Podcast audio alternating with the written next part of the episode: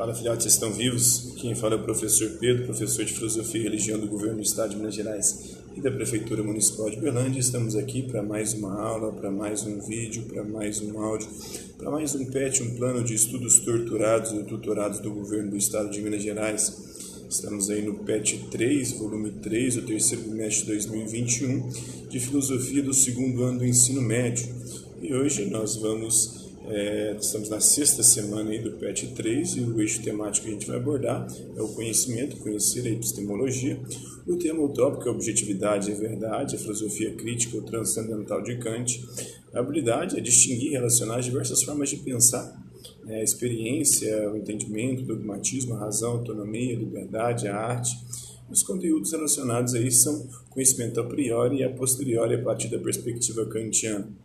Então, o tema dessa aula de hoje é o conhecimento a priori, o conhecimento a posteriori. Então, lá, estudante, nessa semana nós continuaremos aí nossos estudos abordando mais um aspecto do rico pensamento do Immanuel Kant, filósofo alemão que viveu no século XVIII, da sua filosofia transcendental. Transcendental não é porque está além do mundo físico, do mundo sobrenatural e espiritual, mas transcendental é relacionado aqui àquilo que é universal presente em todos os seres humanos, de certa forma algo, é, poderíamos chamar de inato. Não o conhecimento das ideias, porque para Kant não há conhecimento da ideia inata, mas a capacidade de conhecer as estruturas que nos permitem é, o conhecimento, como a estrutura do, da sensibilidade e a estrutura do entendimento. Então, a palavra transcendental significa aí o tipo é, de conhecimento que investiga os princípios gerais, né, os conceitos a priori, que possibilitam a experiência sensível e o conhecimento, né, com isso, é, nós teremos ainda mais subsídios para uma reflexão mais crítica e profunda sobre o nosso conhecimento e sobre a nossa ação, nosso agir no mundo. Então, vamos dar os conceitos de conhecimento a priori e a posteriori na perspectiva kantiana. Quando alguém diz essa bola é branca, ele afirma coisas com base no conhecimento sensível. Essa cortina aqui é verde. Né? Eu sei disso porque eu estou vendo, né, que não apresenta necessidade de lógica, de universalidade. Uh, aqui é algo que está vindo a posteriori, a partir do momento em que eu, com os meus sentidos, entro em contato com a cortina ou com a bola, eu chego a essa conclusão. É, que a gente chamou esse tipo de conhecimento de conhecimento a posteriori, ou seja, conhecimento adquirido depois, após a experiência. Mas, no entanto, outro tipo de conhecimento, ele ser sábio no raciocínio lógico, né, que tem uma estrutura aí que independe da nossa experiência. Ele denominou esse conhecimento de conhecimento a priori, né? é, ou seja, que ele é anterior ou independe da experiência sensível. Exemplo aí, o casado não é solteiro. Isso é uma questão de lógica, né? Ou casado é solteiro. O tem três lados.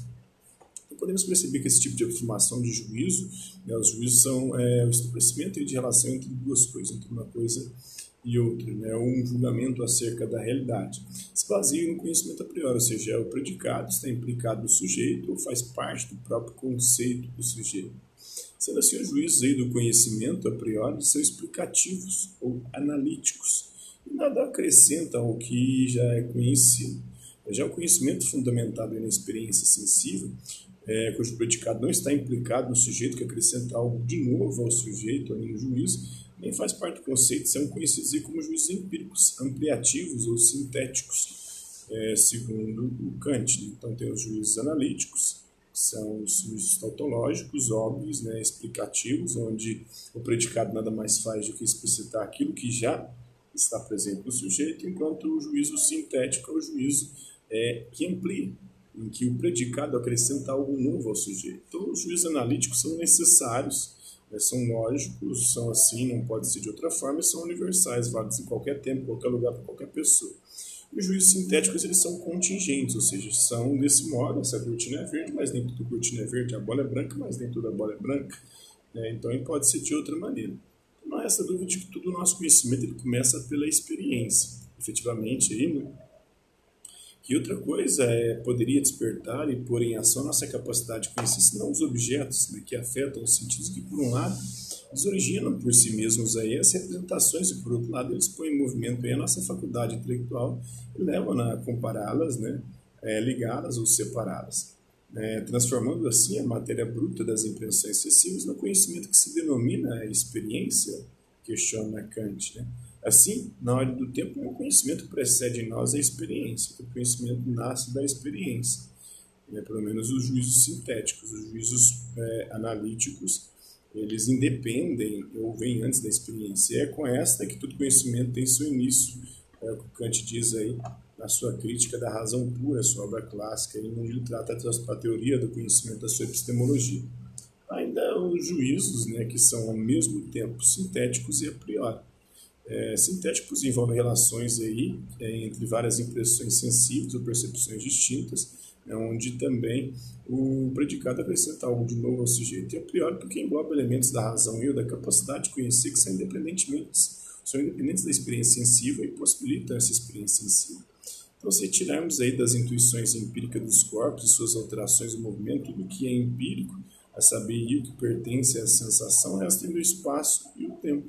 São estruturas a priori aí que permitem a gente conhecer é que são, portanto, intuições puras nas quais aí as intuições empíricas se fundem. Então, aquilo que a gente percebe através dos nossos sentidos, a gente vai perceber sempre no espaço e no tempo. São estruturas que precedem aí as nossas sensações. E por isso não podem ser retiradas, né? mas precisamente por serem intuições puras a priori, provam que são meras formas da nossa sensibilidade devem preceder toda a intuição empírica. Isso é percepção de objetos reais em conformidade com os quais é, com as quais objetos aí é, podem ser conhecidos a priori, embora é certo apenas com é, como aparecem para nós, segundo Kant, no seu prolegômenos aí, a qualquer metafísica futura que possa apresentar-se como ciência. Ele, inclusive, é um crítico aí da metafísica, porque, segundo ele, a metafísica jamais pode ser uma ciência. Por que a metafísica jamais pode ser uma ciência? Porque ela lida com aquilo que está além do mundo físico. E a ciência lida com o mundo físico, aquilo que nós podemos perceber através dos nossos sentidos. Se não tiver é, realidade empírica naquilo que a gente conhece, então essa coisa não pode ser jamais considerada científica. Não pode haver especulação sobre a metafísica, mas jamais ciência, porque a ciência é, exige a empiricidade.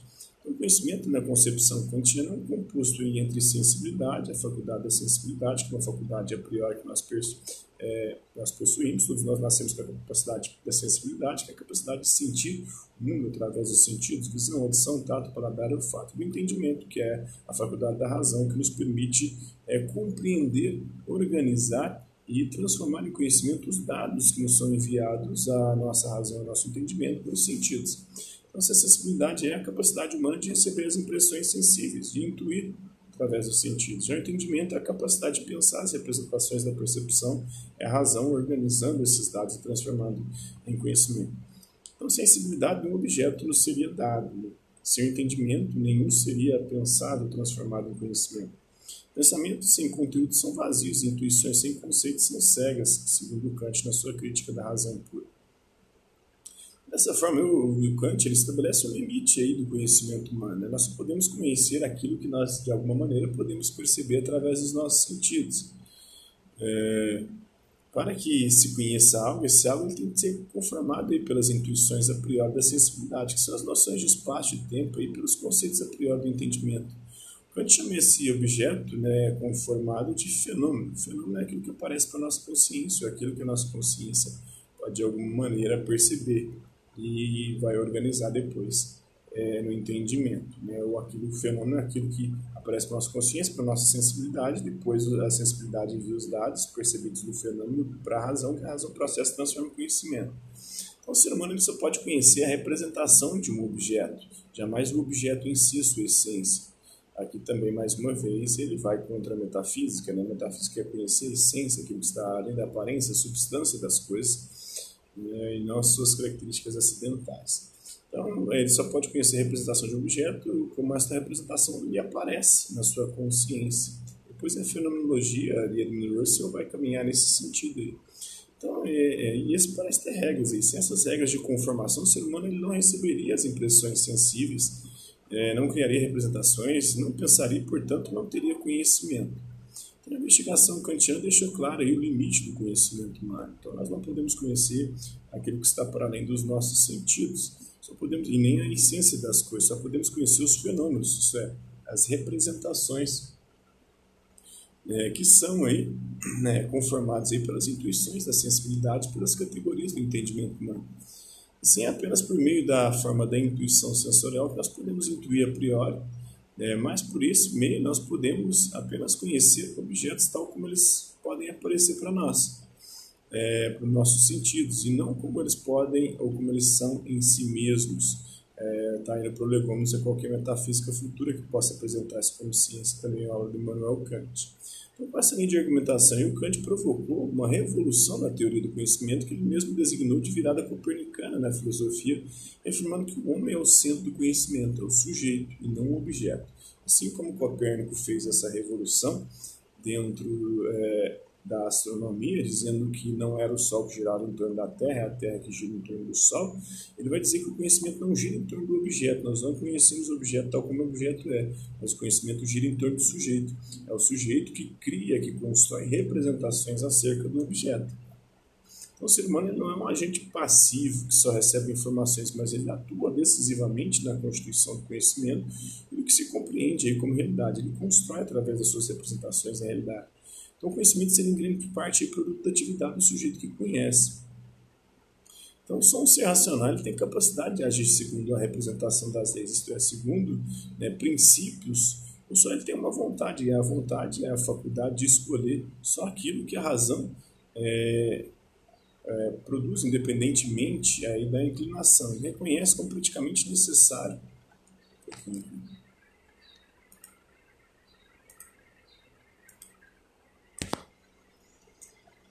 Independentemente da inclinação, ele reconhece como praticamente necessário, aí, quer dizer, como bom. Né? Mas se a razão, só por si, ela não determina suficientemente a nossa vontade, numa palavra, se a vontade não é em si plenamente conforme a razão, e geralmente não, ela tem inclinações, como acontece realmente entre os homens, então as ações que objetivamente aí são reconhecidas como necessárias são subjetivamente contingentes. A determinação de uma tal vontade, conforme as leis objetivas e obrigação, é obrigação, né? Quer dizer, a relação das leis objetivas para uma vontade não absolutamente boa apresenta-se como determinação da vontade de um ser racional. Tem a fundamentação da metafísica dos costumes, onde ele tenta, é, de forma metafísica, agora, para ele, a metafísica não pode ser objeto de conhecimento da ciência, mas a metafísica vai ser a fundamentação da moral. É, porque vai partir de alguns princípios a priori que não tem como ser comprovados é, cientificamente, como a liberdade, a existência de Deus e a imortalidade da alma. E principalmente, né, ele vai dizer que a nossa vontade, por si só, ela segue geralmente inclinações. Nós temos que subjugar a nossa vontade e a nossa razão. E como é que a gente faz isso? Obedecendo a leis e regras gerais. Né? Uma dessas leis é o imperativo categórico. Então, o ser humano tem, portanto, livre-arbítrio. Nós somos livres, nós podemos fazer escolhas. Um ser não apenas racional, mas tem sentimentos, de vontade, emoções, de impulsos, suas atitudes e ações podem sofrer influência por parte de interesses pessoais. A ação ética é somente aquela ação que é voltada, orientada pela razão, e não pelos sentimentos e pelas emoções. Nós temos que ter o controle da nossa vontade e somente assim podemos ser éticos. Mesmo se você fazer algo correto, certo, movido pelos sentimentos, por emoções, por impulsos, essa coisa não vai ser eticamente é, ética, podemos dizer assim. Por quê? Porque você não subjugou a sua vontade e seus impulsos à razão. Somente uma ação onde você se obriga a fazer aquilo pode ser considerada ética para frente. Nessa perspectiva, a fonte da ética da moralidade humana é a razão e não a vontade, os impulsos, os desejos. Né? O sujeito transcendental, é, com as suas estruturas a priori. Então, a fonte e as consequências dessa ética fundada no sujeito, Kant designou como um imperativo categórico, que é o que deve orientar as nossas ações. E o imperativo de categoria que diz o seguinte, ó, age de tal modo que a máxima da tua vontade possa valer sempre ao mesmo tempo como um princípio de uma legislação universal. Na crítica da razão prática, que é onde ele vai trabalhar o seu campo da ética e da moral. A gente tratar o conhecimento do conhecimento da moral, Kant voltou-se também para a questão do juízo estético e investigação da beleza. Ele procurou explicar a arte e o belo a partir da superação dos critérios do objetivo e do subjetivo a experiência estética, isto é, o juízo de gosto sobre o belo, é diferente da mera sensação de um prazer particular. Entanto, quando se afirma como uma coisa bela, espera-se que outras pessoas compartilhem do mesmo juízo. Quando se diz, por exemplo, veja a beleza dessa flor, espera-se que essa beleza não seja algo percebido apenas pelo indivíduo subjetivo, né, que exclamou. O juízo estético, então, apesar de ser essencialmente subjetivo, é, pois ele advém do prazer de cada um, ele pressupõe uma universalidade subjetiva, né? Para Kant, a arte não é uma imitação pura e simples da natureza, embora para ele o belo natural seja superior ao belo é, humano, antropológico. Né? Para saber mais, tem Kant e sua ética do dever, tem vídeo no YouTube, tem a crítica da razão pura também, vídeo no YouTube do, é, do Kant. Temos também a diferença entre o belo e o agradável da filosofia do Kant, também disponível no YouTube, vocês podem procurar aí. Referência aí é a obra Diálogos, né, primeiros estudos em filosofias, do Ricardo Melan. Agora vamos às atividades. O Kant ele dedicou sua crítica da razão pura à questão do conhecimento. De acordo com o que escreve o filósofo alemão, na abertura da parte sobre a razão em geral dessa obra, todo o nosso conhecimento começa onde? Na razão? Não, nunca na razão, na experiência. Na razão que vai dos sentidos e termina no entendimento? Não, na razão vai do entendimento e termina nos sentidos? Nos sentidos. Vai do entendimento e termina na razão? Não, começa nos sentidos. Mas vai da sensibilidade para a razão para o entendimento. O entendimento vai da razão e termina é, é, nos sentidos, vai daí o entendimento e termina na razão. Sim, a letra C começa com sentidos, vai dos sentidos, da sensibilidade para o entendimento, termina na razão, que transforma o processo e se transformando em conhecimento. Sobre a questão do conhecimento na filosofia kantiana, é correto afirmar que o ato de conhecer se distingue em duas formas básicas: conhecimento empírico e conhecimento impuro. Sim, conhecimento empírico e puro. Empírico é o que vem da experiência sensível, e puro é aquele que é lógico, é racional que existe independentemente das nossas experiências sensíveis né, e até muitas vezes anteriores a elas. Para conhecer, é preciso lançar-se ao exercício do pensar conceitos concretos? Não. As formas distintas de conhecimento escritas na crítica da razão pura são denominadas, respectivamente, juízo universal, não é juízo a priori, né, o juízo analítico, o juízo sintético, ou juízo empírico, e o juízo sintético a priori, que são os juízos científicos. O registro mais contundente acerca do conhecimento se faz a partir da distinção de dois juízos, né? saber o juízo analítico e o juízo sintético, o juízo de elucidação. O juízo analítico que é de elucidação, né? o juízo sintético ele é, é de, ele acrescenta, ele traz algo de novidade, traz algo novo né? para o conhecimento. Então, de elucidação a priori, né? Ele né? ele explica aquilo que já está contido no sujeito, enquanto o empírico ele é ampliativo.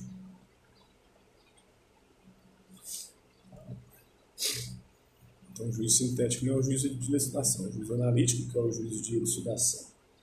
Acerca do formalismo moral presente na filosofia kantiana, julgo de acordo com Kant a seguinte colocação: O que é o formalismo moral? Existe uma fórmula para a gente se comportar. Essa fórmula é qual? Você submeter a sua vontade à razão.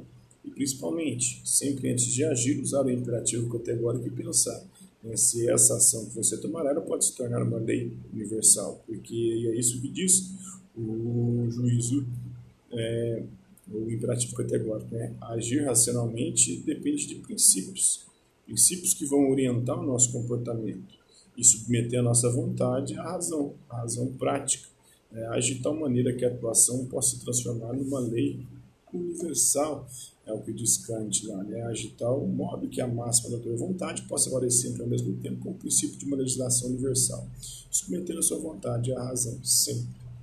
Então, isso aí é um pouco do pensamento de Kant. Espero que vocês tenham compreendido o conteúdo e possa ajudá-los aí a fazer os pets de vocês. É, por hoje é só. Hasta la vista, babies, e até a próxima.